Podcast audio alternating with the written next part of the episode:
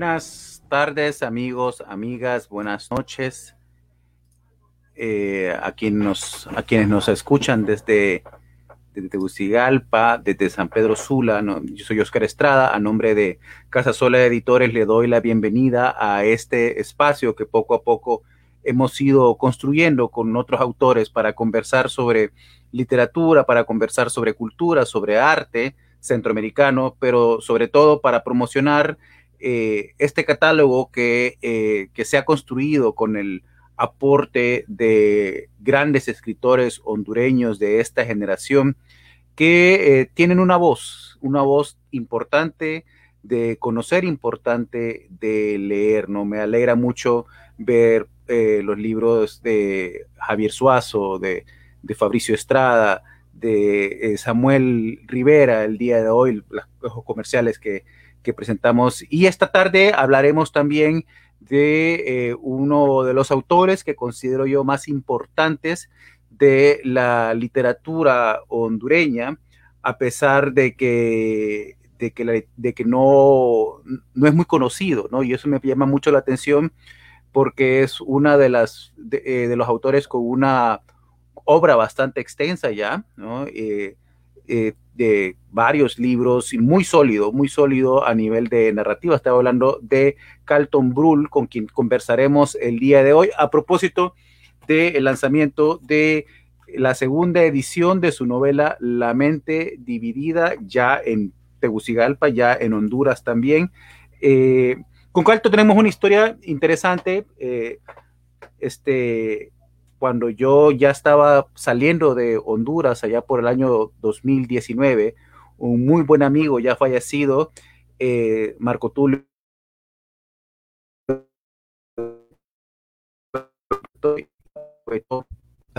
el libro, el vagón, me dijo, eh, tenés que leerlo, es un libro que, que, tenés que leer para poder hablar de literatura hondureña.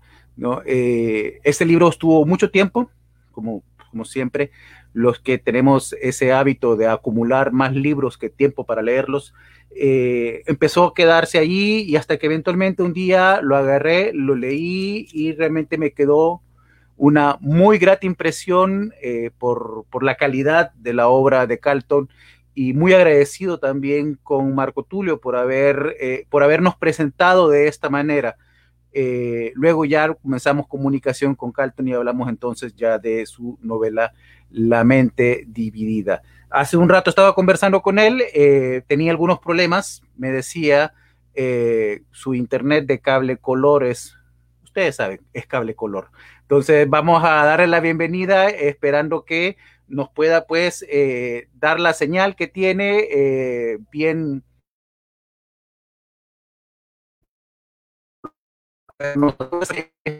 la bienvenida entonces a Carlton. Saludos, Carlton, ¿cómo estás? Buenas tardes. Bueno. No sé si me escuchas. ¿Cómo estás? ¿Cómo estás? Te escuchamos. No te vemos, pero te estamos escuchando, sí. Vaya, no hay video.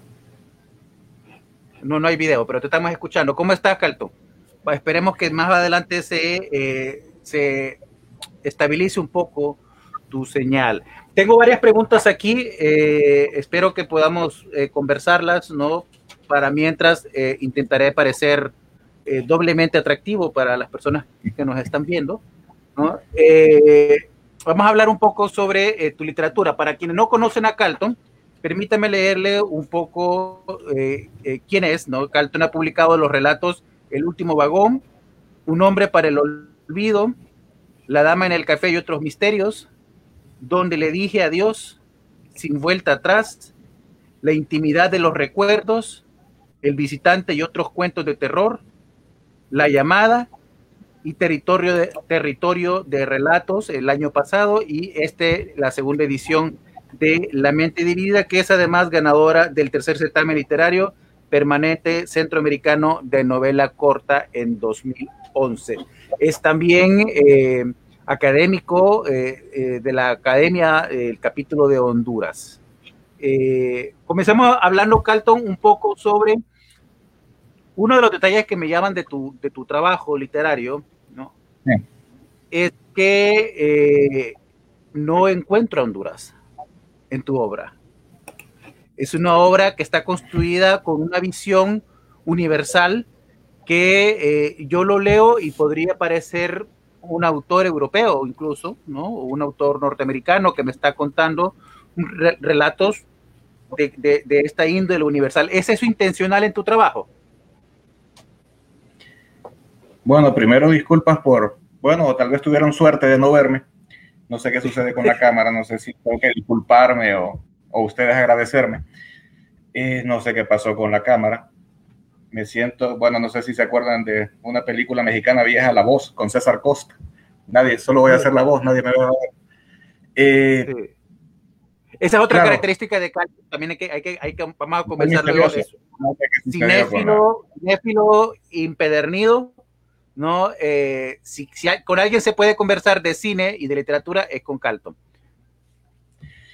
Gracias. Ah, dice aquí Evelyn Benítez, dice Evelyn Benítez que la razón por la cual no se ve es porque tu obra es de eh, literatura negra. Está el fondo entonces ahí. bueno, comencemos entonces a hablar sobre, sobre esa ausencia de Honduras como una identidad dentro de tu trabajo. Me llama, parto, parto por esta pregunta porque aquellos que venimos eh, de Tegucigalpa sentimos una urgencia, eh, eh, yo le llamo un síndrome de Estocolmo que tenemos para contar permanentemente Honduras. Escribimos desde Comayagüela esperando como, como, como, construir esas, esas señales de alerta en la arena de una isla desierta, ¿no? ¿Por qué tomaste la decisión y cómo fue este proceso para decidir escribir tu literatura sin pensar en Tegucigalpa, sin pensar en Comayagüela, sin pensar en Honduras, y es posible eso. Fíjate que en realidad no fue algo, al principio, si te dijera intencional, solamente eh, creo que me centré demasiado en la historia. Las historias pueden suceder en cualquier lugar, no tienen que estar limitadas por, por ningún ámbito geográfico. todo puede suceder en cualquier lugar. Eh, después creí que cuando continué escribiendo creí que era tal vez lo mejor. ¿Por qué? Porque si me leían en cualquier lugar, podrían sentirse identificados, no tendrían que estar buscando eh, referencias. No hay que, investigar nada. ¿Me entendés? Eh, la historia puede suceder en cualquier lugar. lo mismo si te fijas, tal vez eh, se me queda criticar, pero siempre he buscado, eh, como hacen los traductores de las películas, buscar, hacían antes, ahora ya no, los, le hacían doblaje, que lo que hacían era buscar un tono neutro, que no, no, no utilizar demasiados regionalismos. Siempre los he evitado, los sigo evitando. Y así de esa forma, pues, como te digo, eh, puede identificarse con cualquier lugar con cualquier lugar y con ninguno. Sí, son, son historias que van más a la parte psicológica, me parece, de, los personajes en los cuales están narrando, ¿no? Y eh, historias que eh, giran, por ejemplo, entre el, entre esa conversación también que me, que me llama mucho la atención, eh, una conversación que mantenés constantemente dentro de tus cuentos, entre la, con, la literatura que lees, con el cine que consumís, ¿no?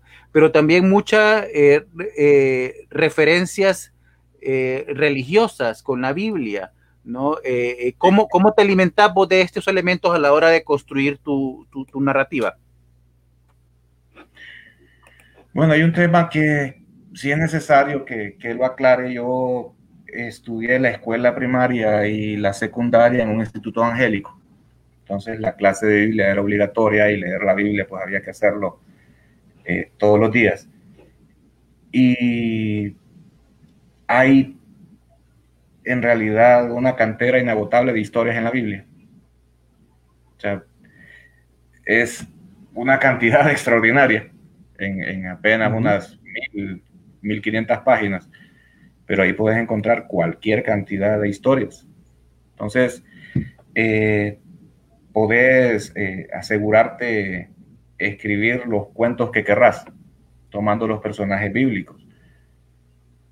Igual como decís, eh, mucha inspiración en el cine, desde luego, porque siempre me ha gustado la acción, o sea, que no solo exista un monólogo del personaje, o sea, que la, que la personalidad del autor no tenga que explicarla el personaje. O sea, que la, personalidad del personaje no tenga que explicarse él mismo. O sea, no tenga que decir, yo pienso esto y se hace un monólogo de 40 páginas, sino que con dos, tres párrafos de acciones que haga el personaje ya describiste cómo es, quién es, cuáles son sus motivaciones. Entonces, eso es lo que me gusta del cine. O sea, poder transmitir eso. O sea, en el cine te facilita la música si pones al personaje y le pones una música así un poco tétrica, ya sabes que es el villano. No ocupas más. O si tiene un cierto tipo de vestimenta, ya sabes que es el villano.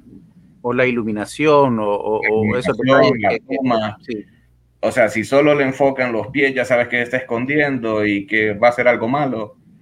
O sea, tal vez lograr eso, lograr plasmar eso en las historias, que se cuente a través de la, de la acción no tanto del diálogo, no tanto de un soliloquio. Pero a la vez también esa, esa, esa, eh, esa lectura constante que tenés de esos clásicos de, la literatura universal, ¿no? Eh, pienso Jenkins y Mr. Hyde, por ejemplo, para el caso particularmente de la novela eh, La mente dividida, ¿no? Pero también tenés algunas otras lecturas para para otros clásicos de literatura con, los cuales dentro de tus cuentos. Eh, ¿Vos estás construyendo un diálogo con, la literatura clásica? Es que tuve la suerte de que cuando estaba pequeño, eh, en la casa de mis papás estaba una colección de libros de una editorial que todavía existe, EDAF. Se llamaba Oros Inmortales, eh, que precisamente eran obras de clásicos estaban Stendhal, Dostoyevsky, Tolstoy, Checo, eh, Maupassant, Oscar Wilde, Dickens. O sea, te estoy diciendo todos los clásicos europeos, por supuesto, del siglo XIX, principios del XX, eh, porque estaba D'Annunzio, el italiano, que anduvo peleando en la Primera Guerra Mundial, eh, Poe y algunos filósofos, incluyendo, por supuesto, a Nietzsche, que estaba en esa colección, que estaban seis, siete libros de él. Entonces, mis primeras lecturas de literatura sí fueron clásicos. O sea, me, encantó, me encantó y, tal vez si yo me pusiera a analizar mis propios cuentos y dijera cuáles eh, las mayores influencias. En primer lugar, Maupassant. Maupassant es el primero. Eh, Oscar Wilde, también eh, Poe. Y me influyó bastante pues la filosofía de Nietzsche. Entonces creo que esa mezcla de esos cuatro autores fueron, más el cine, creo que fueron los, los eh, ingredientes para mi literatura. Y definitivamente todos esos elementos los encontramos cuando leemos La mente divida. Las personas que recién se están conectando, no estoy hablando solo, no están escuchando mi pensamiento hablar, es el personaje de eh, Carlton Brull. Quedó bien la mente dividida, ¿verdad? La mente dividida. Hablando solo. Estoy hablando yo solo con mi mente, ¿no? Spoiler alert, spoiler alert. Eh, a ver, Centroamérica, Centroamérica ha tenido realmente, Carlton, eh, diría yo, dos grandes, dos grandes voces literarias, ¿no? Eh, en toda su historia. Rubén Darío, definitivamente a principios del siglo XX, ¿no? Luego tenemos a Miguel Ángel Asturias a mediados del siglo XX. Eh, Este, ¿no? Eh, sin embargo, podemos discutir un poco estos autores que surgen de la revolución sandinista, como Sergio Ramírez, como Ernesto Cardenal, pero a partir de ahí la literatura como que centroamericana como que eh, es invisible al universo literario, ¿no? ¿Por qué crees que se da eso? ¿Por qué crees que la, literatura centroamericana no ha logrado trascender más allá de nuestras propias fronteras eh, lo digo también por tu caso, ¿no? Un autor que, considero yo una de los a, talla, eh, alto perfil y de repente tampoco es conocido mucho dentro del ambiente literario en Honduras. ¿Por qué crees que se da eso y qué habría que hacer, según tu criterio, para poder romper esa barrera que seguimos experimentando los autores y los lectores de Centroamérica? Creo que es una cuestión de mercado tenemos que, que aceptar las cosas y desacralizar un poco el libro y aceptarlo como lo que es, como un producto, eh, como un objeto de comercio. Y en realidad el mercado centroamericano no es el mejor que existe. Si vos te fijas, eh, si tenemos representaciones de editoriales grandes en Centroamérica, pero lo podés escuchar de los mismos autores centroamericanos como los que vos dijiste, Sergio Ramírez, Yoconda Belli, eh, Miguel Hueso Mixco en El Salvador, eh, Castellanos Moya, sí, muchísimos que publican, por decir, ya sabes qué editoriales son las, las, grandes, pero eh, Jacinto Escudos también en El Salvador, pero los libros centroamericanos, aunque se publican en una editorial grande, se venden en Centroamérica. No los envían las editoriales grandes a Sudamérica, ni a México, ni a Europa. Se venden acá. Eh, creo que ese es uno de los grandes problemas. O sea, como te digo, es una cuestión de mercado, abrir el mercado, presentar un, tal vez un producto más atractivo. Ok. Eh, vos, eh, tu, tu discurso de aceptación como, eh, como miembro de la academia, ¿no? En 2017 fue, ¿verdad?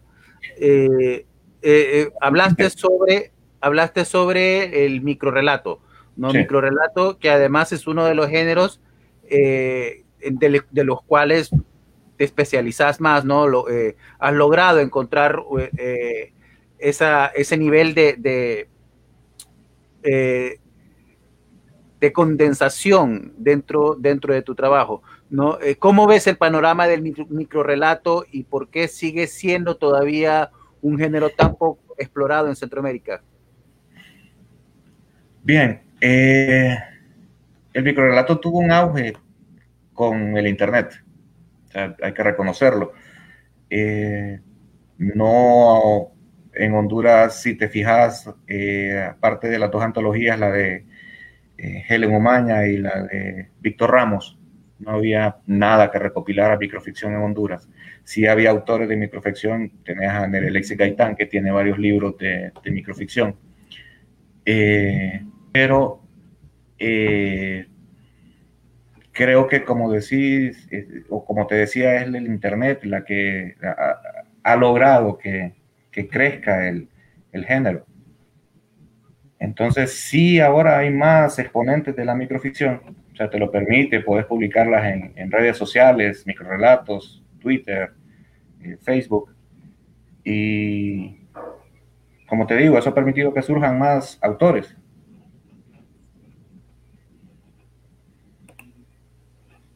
Ok, eh, pero todavía no está el, género plenamente desarrollado, o consideras que mm. ya, ya está a ese nivel? a nivel de la poesía, por ejemplo? No, no, por supuesto que no. No, no, no, no, no. No se ha desarrollado plenamente, te podría decir. O sea, no hay eh, escritores eh, o en este momento eh, que se dediquen por, como te, ¿cómo te diría? por completo a la microficción. Y de la literatura hondureña, Carlton, ¿cuáles son tus, tus referentes actualmente? ¿Qué consideras que es algo así como que vale eh, recomendar de tu parte eh, la lectura en este, en este momento específico? No, por supuesto, hay muchos autores. Eh, puedo comenzar diciéndote de Nijarita. Eh, están haciendo un gran esfuerzo varios escritores de San Pedro Sula, eh, con eh, una editorial, misma la palabra, que están publicando mucho. Por supuesto, todo Javier Suazo, el compañero de acá que ha publicado muchos libros con, con Casasola, que son buenísimos. El último de cuentos, me encanta lograr que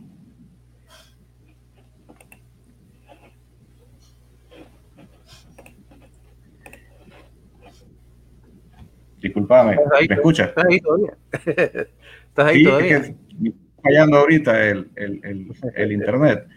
Dame un momentito, voy a, a ver si logro conectarme. Vamos, vamos, a ir, vamos a ir a una de las cápsulas que tenemos y mientras eh, te, te damos chance para poder volver a entrar y continuar con la conversación. ¿Te parece? Perfecto. Vaya pues.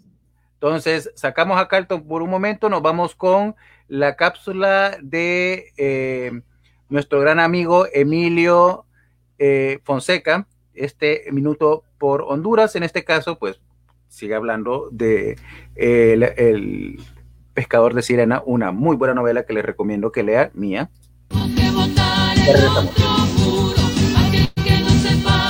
El regreso final del poeta Molina a Honduras, segunda parte. Como lo prometido es deuda, hoy concluyo con este relato imaginario sobre los sórdidos momentos finales y repatriación del poeta Juan Ramón Molina, que tomamos del libro de don Oscar Estrada Leiva, El pescador de sirenas. ¿Usted le dio la morfina? preguntó Salvador. La mujer guardó silencio por unos segundos y negó con la cabeza. No, dijo, eso lo traían desde San Salvador. El poeta decía que tenía varios días de no dormir y cuando lo lograba tenía pesadillas. Duerme vela, le decía. Por eso consumía esa cosa, decía que le ayudaba a dormir. ¿Y quién se la dio? Insistió en la pregunta el joven Salvador. No lo sé. Yo vi que se quedó dormido y no quise molestarle. Al terminar de limpiar las mesas antes de cerrar, quise despertarle, pero ya no vivía. Murió así, dijo, colocando su cabeza sobre nuestra mesa, su brazo izquierdo bajo la frente y su brazo derecho colgado de un costado. Yo le quería mucho, comentó entre sollozos. Era un hombre excepcional, bravo y suave a la vez. Al salir de aquel bar vi cómo la mujer tomaba de la mano a una pequeña niña de unos 10 años de edad. La niña era delgada y linda, su cabello negro atado en cola y sus ojos verdes. No dije nada, no necesitaba decirlo. La vi y me pareció ver al poeta, niño. Al día siguiente, Salvador me llevó al cementerio general, en donde se preparaba la exhumación de los restos de Juan Ramón. Había unas cinco personas en total, contando a los dos enterradores que sacaban el ataúd del foso. Llegamos hasta la tumba marcada con el número 1639, que guardó los restos de Juan Ramón Molina por nueve años, cuatro meses y un día. Al abrir la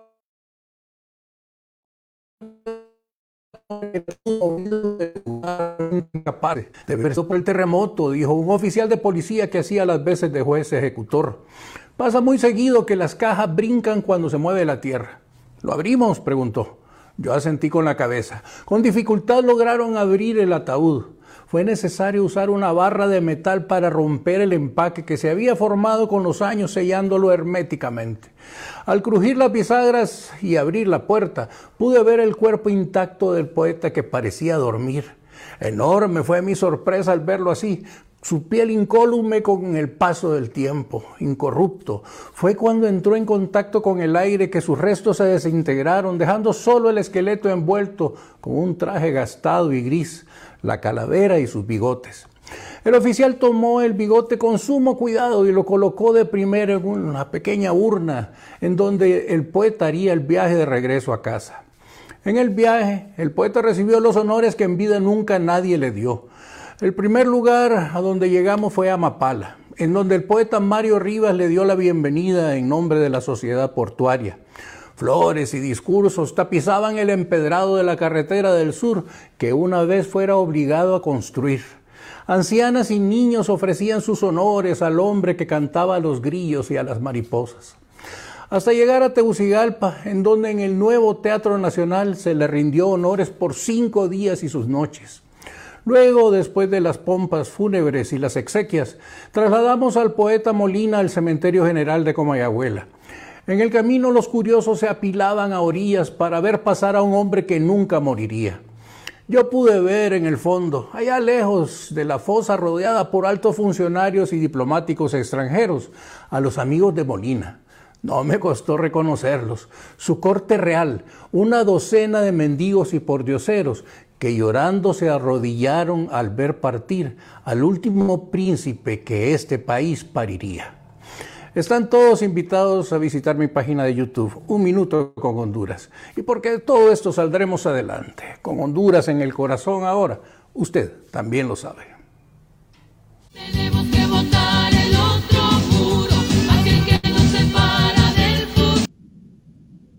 Agradecemos a Emilio Fonseca por ese espacio, eh, en este caso hablando de mi querida novela El pescador de sirena. Les invito a que busquen su página en YouTube, su, su, canal de YouTube y su página de Facebook, en donde comparte estos muy buenos e interesantes cortos fragmentos sobre literatura e historia y cultura hondureña. Seguimos en la conversación con Carol. Eh, Carlton, parece que Carlton ya logró entrar, ya podemos verlo ahí. Sí, ya, Afortunadamente, ya, más o menos, todavía sigue siendo bien eh, bien cable color tu, tu internet, pero bueno. Eh, Calton, tenemos, eh, tenemos también una persona que, que, que nos, nos está visitando aquí de sorpresa, que tiene algunas preguntas sobre tu obra. Damos la entrada a Yolani Martínez. Hola Yolani, ¿cómo estás? Hola Oscar, muchas gracias por dejarme participar en esta presentación. Hola Calton. Hola, ¿qué tal Yolani? Muy bien, muy bien. Muchísimo gusto de, estar acá acompañándolos. Gracias. Eh, la verdad que estuve yo solo durante toda la primera mitad del programa, solamente eh, viendo una pantalla negra ahí eh, con Calton. Vamos ahorita, Calton, a hablar ya sobre, sobre tu novela particularmente, ¿no? La mente dividida, usted puede, quiere comprarla, está fuera del país eh, a través de la plataforma de Amazon. Adentro del país, ya Carlton nos dirá en qué librerías vamos a poder encontrar este libro. Yorani, vos tenías unas preguntas específicas sobre esta novela particularmente. Sí, ah, bien, primero algún comentario y después, pues quizás un par de preguntas. Me parece que el texto es ah, muy innovador en, en, muchos sentidos. Por ejemplo, creo que al inicio, si seguí un poco de lo que estabas conversando, estaban hablando ustedes de la universalidad del texto. Entonces, más o menos eh, siguiendo esa, misma, línea, encontré con la lectura ah, de la novela que em, el texto dialoga mucho con, otros textos de ficción. Entonces me imaginaba yo, por ejemplo, em, este, el caso del asesinato de, en, la Rue Morgue de, de, Edgar Allan Poe. Me imaginaba quizás, em, bueno, el, clásico que ya lo comentó eh, Oscar, el caso del Dr. Jekyll y Dr. Y Mr. Hyde, ¿verdad? También, entonces, la pregunta es, ¿estos textos te influenciaron directamente cuando estabas construyendo tu novela? ¿O, o, es una intencionalidad un poquito diferente? ¿Quieres llevar la, la trama hacia otros, hacia, otros puntos? Sí, eh, cuando conversábamos con Oscar, pues sí, ya había mencionado Edgar Allan Poe como una de las influencias. Eh, podría ser un poco eh, el. Jekyll y Mr. Hyde, tal vez algo, no mucho. Eh, creo que lo quería llevar un poco más a un terror psicológico, no que fuera algo tan, tan, tan, obvio, tan evidente. Entonces, ok, entonces sí, bueno, eh, y este es parte de nada, nada se construye, nada se escribe en el vacío, ¿verdad? Sino que siempre eh, uno como escritor está tratando de, eh, construir puentes y establecer diálogos con otros textos. Y eso es lo que llamamos nosotros intertextualidad. También me llamó mucho la atención, eh, bueno, sabemos que este texto se eh, inserta dentro de lo que es el género criminal, el género negro, y toma ciertos elementos y los, y los ah, renueva, por decir así. Eh, la violencia, la, la, violencia en contra la mujer. ¿Cómo, em, cómo, cómo interpretas? Porque tenemos una realidad que nos está golpeando y, cuando nosotros leemos un texto y vemos que ese texto destila violencia, ¿verdad? Y especialmente en contra de la mujer, eh, entonces, bueno, tomamos una, una actitud hacia, hacia este tipo de violencia que estamos leyendo. ¿Qué, qué, nos, qué, les, puedes, qué les puede decir a, a, los lectores en cuanto a este tema?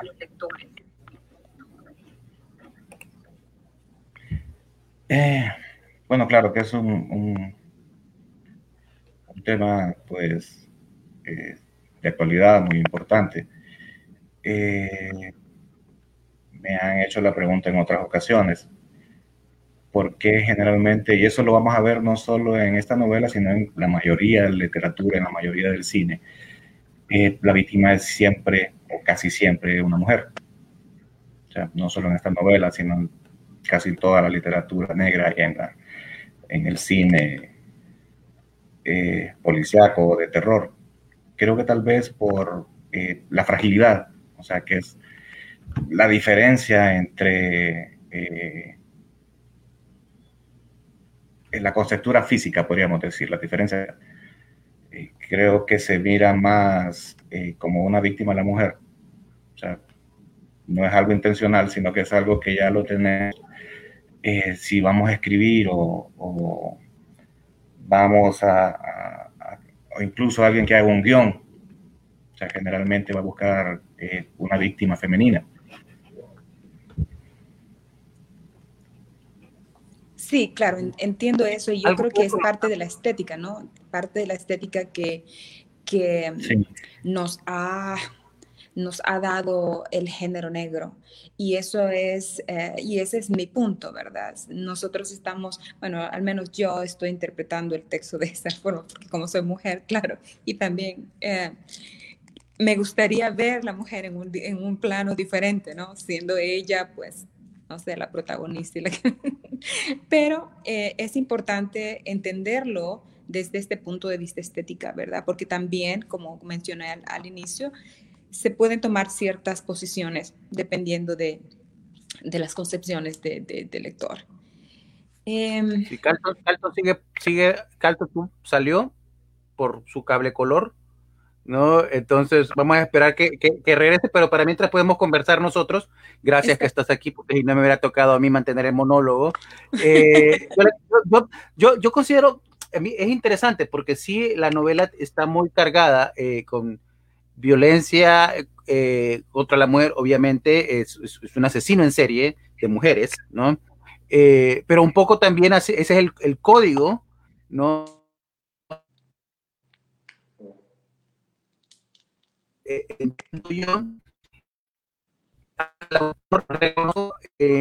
en, algún momento de la novela intenta también separarse de ese, de ese ese, ese amarre que le da, ese, esas ataduras que le da el código, ¿no? Y que le da también la personalidad de asesino en serie, ¿no? Eh, que los asesinos en serie escogen por su condición de vulnerabilidad, como decía Calton, escogen mujeres eh, generalmente eh, como víctimas, ¿no? Entonces, yo, yo, creo que el intento de Calton de, de, de, de, salirse de, de esas ataduras son evidentes dentro, dentro de la obra. No vamos a esperar que regrese para poder eh, eh, conversarle, conversarlo con él eh, directamente. parece que ya está entrando. Entonces, dime. Sí, yo creo que no es parte de nuestra tradición literaria ver la mujer expuesta de esa manera. Sin embargo, y por eso lo menciono, ¿no? Eh, es, es, parte de la estética. No es que el texto sea único en, ese, en ese elemento, sino que es parte del género criminal. Por ejemplo, otros escritores centroamericanos que también están insertos dentro de, ah, del género negro, pues sí, está, está, esa, esa mujer. Eh, esa protagonista o no, eh, pero está siempre con, con esas, con esos tintes de, de, mujer mala, ¿no? O sea, no, no vamos a encontrar a alguien, a una mujer que realmente pues sea la heroína y, y, sea la, la, que tenga todos los ideales femeninos, una super, una heroína. Pero, pero sí, me llamaba la atención y eso hace la novela única en ese sentido, ¿verdad? Que retoma todos estos elementos de la, del género negro, de la, de la novela criminal propiamente dicho, y los combina con esta dosis muy interesante, eh, filosófica, existencial, ¿verdad? Y hasta llegar a puntos eh, extremos muy interesantes, porque vemos eh, la locura, vemos la, la, falta de, la crueldad, pero al, mismo tiempo vemos el, e, el, otro lado, ¿verdad? Ese lado que puede ser muy humano, que puede, que puede sentir remordimiento, ese, ese, entonces ese juego entre, ese juego psicológico emocional, diría yo, es, es muy bien logrado. Me parece que ese es una, una, un, elemento clave de, de, los diálogos y del texto en sí. Y creo que eso te lo comentaba en, un texto, Oscar, la transición de los diálogos, y eso me llamó mucho la atención también, Carlton. Hay una, o sea, el lector no se da cuenta cuando está, em, cuando hay una transición de una situación a otra, porque el narrador lleva un, un hilo, una secuencia muy Ah, con mucho sentido y, la verdad que sí no se siente. Entonces, eso también es, es muy importante en el texto. No, y, también todo el, el, o sea, creo que no se puede desconocer de que la, la cultura eh, en general, ¿no? El, el, contexto que vivimos es bastante misógino, ¿no? Bastante eh, violento en contra de las mujeres. Eh, sin embargo, me parece, y, me gustaría escuchar aquí la opinión de Carlton, que sí hay una, una conversación filosófica, ¿no? Es, eh, Nietzsche es muy presente dentro, dentro, dentro del libro, ¿no? Eh, y de hecho, una, eh, de los detalles, para las personas que nos están viendo, uno de los detalles que nos ha hecho Kenny en la portada es precisamente poner en estas letras pequeñas que no se entienden, ¿no? Está un texto de Nietzsche. Entonces son esos elementos que hacen eh, los diseñadores como Easter eggs, ¿no? Eh, pero, que, pero que sí está ahí, ¿no? Entonces Nietzsche está presente dentro de la novela y lo que es la concepción del bien y el mal, ¿no? Eh, ¿Y cuál es tu, cuál es tu postura, Calto? Vos, vos, como autor, ¿no? ¿Cuáles son los límites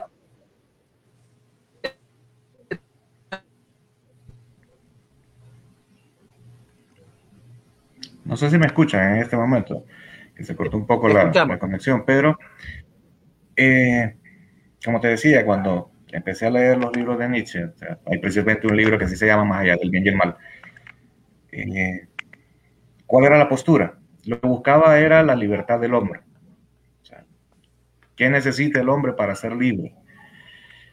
Eh, comenzaba a, a quitar elementos y decir, bueno, el hombre si hace esto ya es un poco más libre, si hace esto ya es un poco más libre, pero ¿cuál es la última cadena que tiene?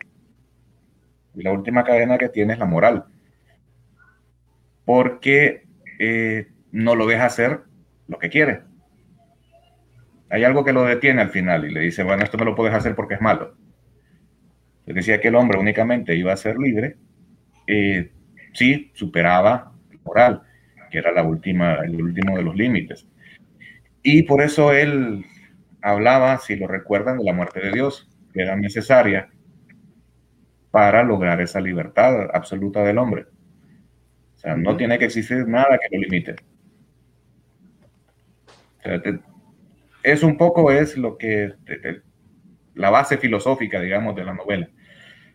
Eh, que es imposible, o sea, lograr eso porque no existiría la sociedad. Yo soy abogado y ya se sabe que existen derechos humanos y que mis derechos terminan donde comienzan los derechos del otro. O sea, que ningún derecho es absoluto, ni siquiera el derecho a la vida. O sea, yo no puedo decir que porque me estoy muriendo voy a ir a buscarte y te arranco un riñón. Entonces digo, bueno, porque tu derecho a la salud eh, es menos importante que mi derecho a la vida, entonces dame tu riñón. No funciona así. Claro, claro. Entonces, eh, creo que esa, esa, ese punto de vista de qué podemos o, qué estamos dispuestos a hacer por ser verdaderamente libres es, el punto de partida para la novela. No, definitivamente, y este debate se mantiene permanentemente en cada página de la novela desde el principio hasta el final. Este debate es lo que alimenta precisamente la mente dividida. Exacto, y eso es lo que mantiene eh, al lector interesado, qué es lo que va a pasar, qué es lo que viene. Entonces, a mí me pasó algo muy interesante, estaba, estaba casi en la mitad de la novela y ya era como la, ya era casi la medianoche y venía, venía una escena muy violenta, entonces digo, no, mejor no la sigo leyendo porque voy a soñar con eso. Entonces la leí hasta el siguiente día y, bueno, resulta que, bueno, no voy a decir mucho porque si no ya voy a, contar toda la novela a los lectores, pero es refrescante. Entonces la novela tiene esos, esos momentos intensos, ¿verdad? Donde hay situaciones pues bastante crudas y y pues momentos en que, bueno, como que ya se puede tomar agua y seguir leyendo. Entonces, eh, a pesar de, de, lo que muestra, ¿verdad? Toda esta, esta locura, todas estas situaciones, em, el texto se deja leer muy bien y, y pues felicitaciones, Carlton, por, por el, el texto bien, bien pensado. Yo creo que este fue un trabajo eh, un trabajo académico pues amplio, porque ahí hay, obviamente tuviste que hacer mucha investigación para poder poner todos estos elementos juntos y eso pues es, hay que reconocerlo y, notarlo, ¿verdad? Gracias por lo de la investigación, porque eso, eso es importante. Eh, creo que eso sí es necesario para cualquier libro, igual lo podemos ver en los libros de Oscar. El pescador de sirenas. Uno tiene que hacer una investigación antes de comenzar a escribir. Eh, no voy a, decir que voy a hacer una obra, una novela policíaca sin investigar nada, sin saber nada de, de criminalística, de criminología. O sea, es obvio que por lo menos no voy a convertirme en un experto, pero sí tener unos conocimientos básicos. Y creo que eso, ahorita que recordando la cuestión de, del mercado de los libros, eh, Oscar que, y Yolani que viven en Estados Unidos, ustedes cuando miran los libros, aunque sean de ficción, que son escritos en Estados Unidos, eh, el autor agradece a cualquier cantidad de personas que le ayudaran en su investigación, aunque sea un libro de ficción. Es muy cierto. Porque no inventan nada. Y eso para mí implica respetar al lector. Por supuesto. Porque también tenemos que tener en cuenta que ahora todo el mundo tiene Google, tiene acceso a una computadora y puede sentirse engañado. Es decir, ya este cree que soy idiota. O sea, pone esto y nada que ver. Entonces, si va a escribir algo, pues sí considero que sí hay que informarse, sí hay que investigar porque eso le da sol a la, a la literatura. claro que es muy importante eh, cómo se escribe, pero también es igual de importante sobre qué se escribe. Claro. Puedo hacer 500 páginas levantándose de la cama. No, y lo cierto es que cuando uno encuentra detalles que no se los cree en la literatura, uno pierde el respeto por el libro y pierde el respeto por el autor, ¿no? Y termina eh, dejándolo después porque ya no, ya no me lo creo.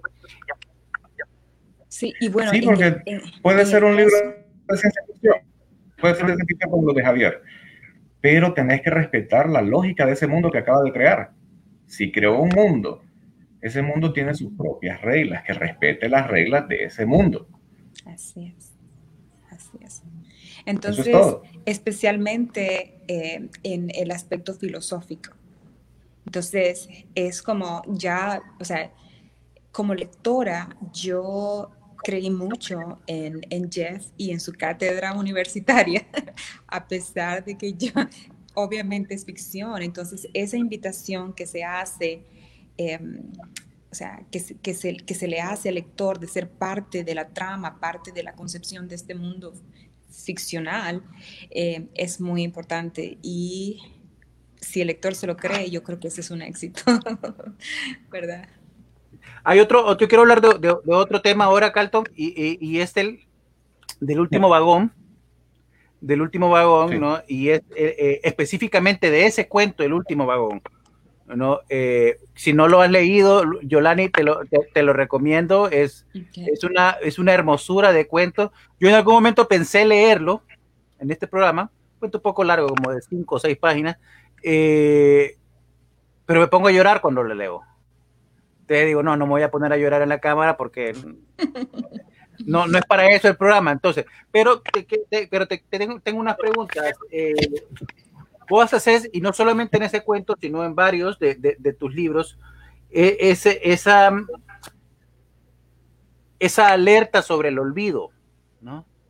¿no? Eh, el, el, el, el, olvidar como la muerte también, y esas imágenes que siempre lo tenés, y especialmente en este cuento del último vagón, ¿no? Este, eh, ¿qué, es para vos la, memoria, ¿no? Como, escritor, ¿no? Eh, como alguien que pasa buena parte de su tiempo dejando constancia de las ideas. ¿Qué es para vos el olvido? No, vos lo dijiste bien. O sea, el olvido es la muerte definitiva ya. O sea, te olvidaron, dejaste de existir la memoria, me imagino, no solo para mí, sino que para, en realidad para cualquier persona, lo es todo. Lo vivimos de recuerdos. O sea, sabemos que el presente, que es el presente, no es nada. solo es un puentecito que hay entre el pasado y el futuro. Entonces, estamos hechos de recuerdos. O perdemos los recuerdos, ¿qué queda? O sea, si te fijas, si vos perdés tus recuerdos, o sea, lo único que queda de vos es lo que los demás, las memorias de los demás sobre vos. O sea, todos somos recuerdos, o sea, la memoria es todo. Bueno, yo creo que las, las, sí, claro, en la memoria está, están todos estos recuerdos de la infancia y, y eso es lo que yo, bueno, entiendo esto así, eso es lo que constituye la identidad del ser humano. Todas estas experiencias eh, pasadas, especialmente las de, la, las de la infancia, que son muy, muy importantes. Sí. ¿Y cómo, cómo este ejercicio de,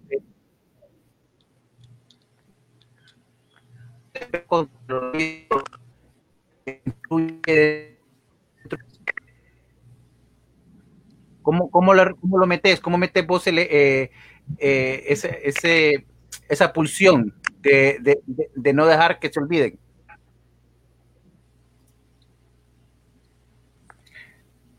Bueno, eh, ahí disculpame que no te escuché la primera parte de la pregunta, se me falló el audio, pero eh,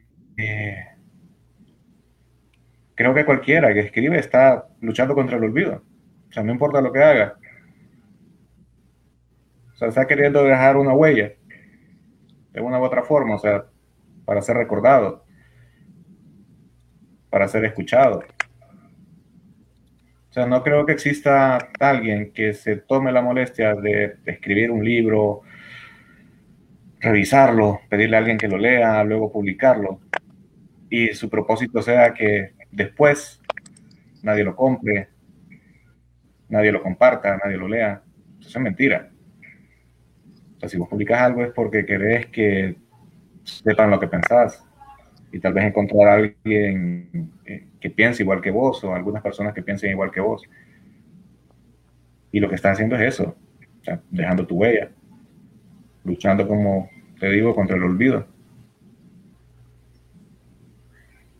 Bien, yo pedí a Carlton que nos hiciera, para finalizar, eh, Yolani, que nos hiciera el favor de leernos unos cuantos de sus, de sus, de sus relatos, ¿no? Para poder cerrar un poco con, con, con, con, una idea de lo que estamos hablando, porque mucha gente que ve este programa no conocerá todavía la obra de Carlton, pero queremos que se lleve una buena idea de qué es de lo que estamos hablando.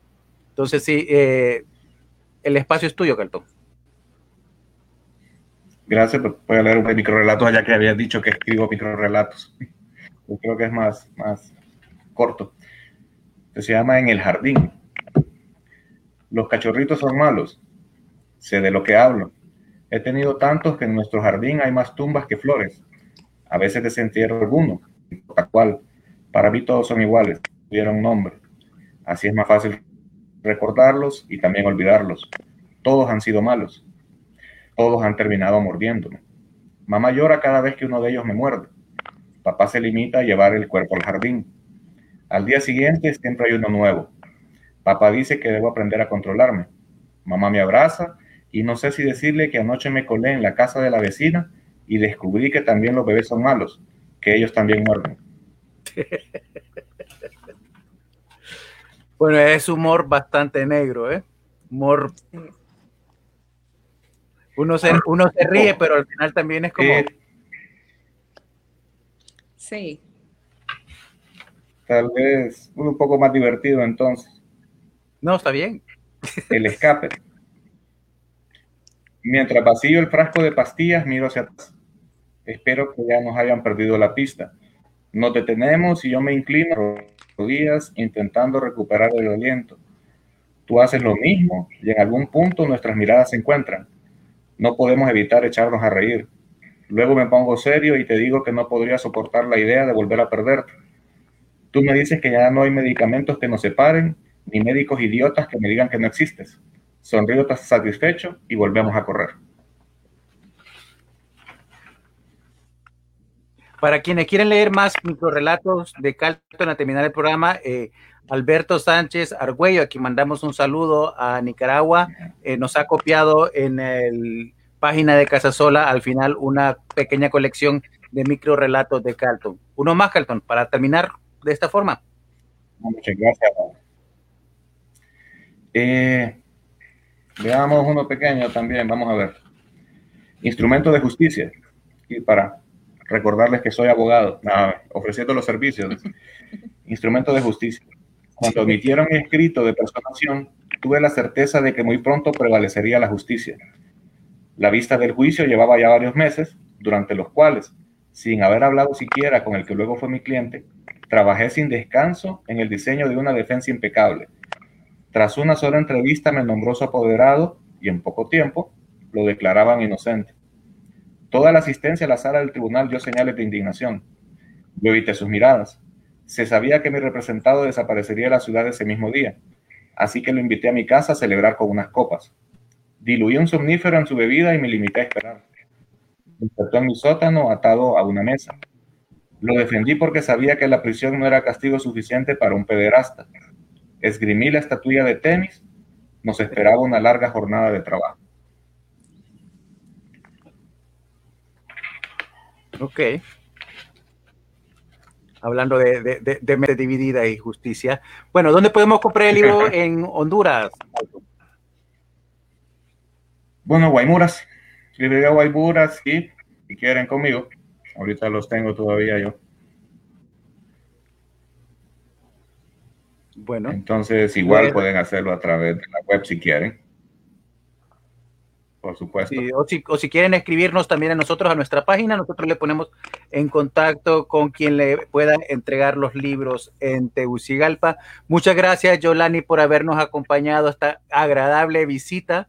¿No? Eh, pase cuando quiera, aquí puede tomar una taza de café con nosotros. Eh, gracias, Carlton, por el, el, el, espacio y la oportunidad para conversar sobre, sobre, sobre tu literatura, sobre tu obra. ¿no? A usted, amigo, amiga que nos ve, eh, altamente recomendada la literatura de Carlton. Es alguien, como digo yo, hay que seguirle la pista porque este señor va a hacer cosas interesantes en, en la literatura. Palabras para quieran. Solo quiero despedirme, perdón, Oscar, que te estoy interrumpiendo. Em, bueno, yo creo que esta es la segunda vez que, que, nos vemos eh, cara a cara con Calton, ¿verdad? La primera vez nos, nos, presentó nuestra amiga en común, Águeda Chávez, que ya es de la universidad. Sí, entonces, y no sé si está viendo, ojalá que esté viendo este, esta presentación. Eh, pues no, gracias por la oportunidad, gracias por los textos. Es refrescante. Eh, yo estoy muy contenta por el trabajo que estás haciendo. Entonces, ah, hay que seguir haciendo este, este tipo de, labor intelectual, porque escribir va más allá del simple hecho de sentarse y poner cosas juntas, es investigar, es un trabajo académico, es un trabajo intelectual. Entonces, felicidades y pues eh, voy a esperar con con ganas las, las siguientes novelas porque se te dan muy bien. Gracias. Vamos a ver. Vamos a dejar un poco el cuento entonces. y gracias, Oscar, por dejar la puerta abierta. A la orden. Carlton, nos despedimos entonces. Y, muchas eh, gracias. Gracias a usted por habernos acompañado. Yo soy Oscar Estrada y en nombre de Casasola Editores le doy las gracias por habernos estado con nosotros en este programa. Le recordamos visitar nuestra página casasolaeditores.com donde puede ver todo eh, nuestro catálogo. Estamos trabajando duro para poder, construir un catálogo de alta calidad de literatura centroamericana. Eh, estamos seguros que no le decepcionará cuando lo explore. Puede también seguirnos en nuestras redes sociales. Casasola Editores eh, es la página en Instagram y en, Facebook y también tenemos Casasola Editore sin la S en Twitter, no sé por qué quedó sin la S, pero es lo que quedó, la cantidad de caracteres que nos permitía. Gracias y a nombre de, nuevamente, yo soy Oscar Estrada y hasta el próximo viernes que tendremos, si el calendario me dice aquí, a Fabricio Estrada hablando de su primer libro de narrativa, muy bueno también, ¿no? Eh, la era Prechuma. Nos esperamos acá entonces el próximo viernes. Gracias.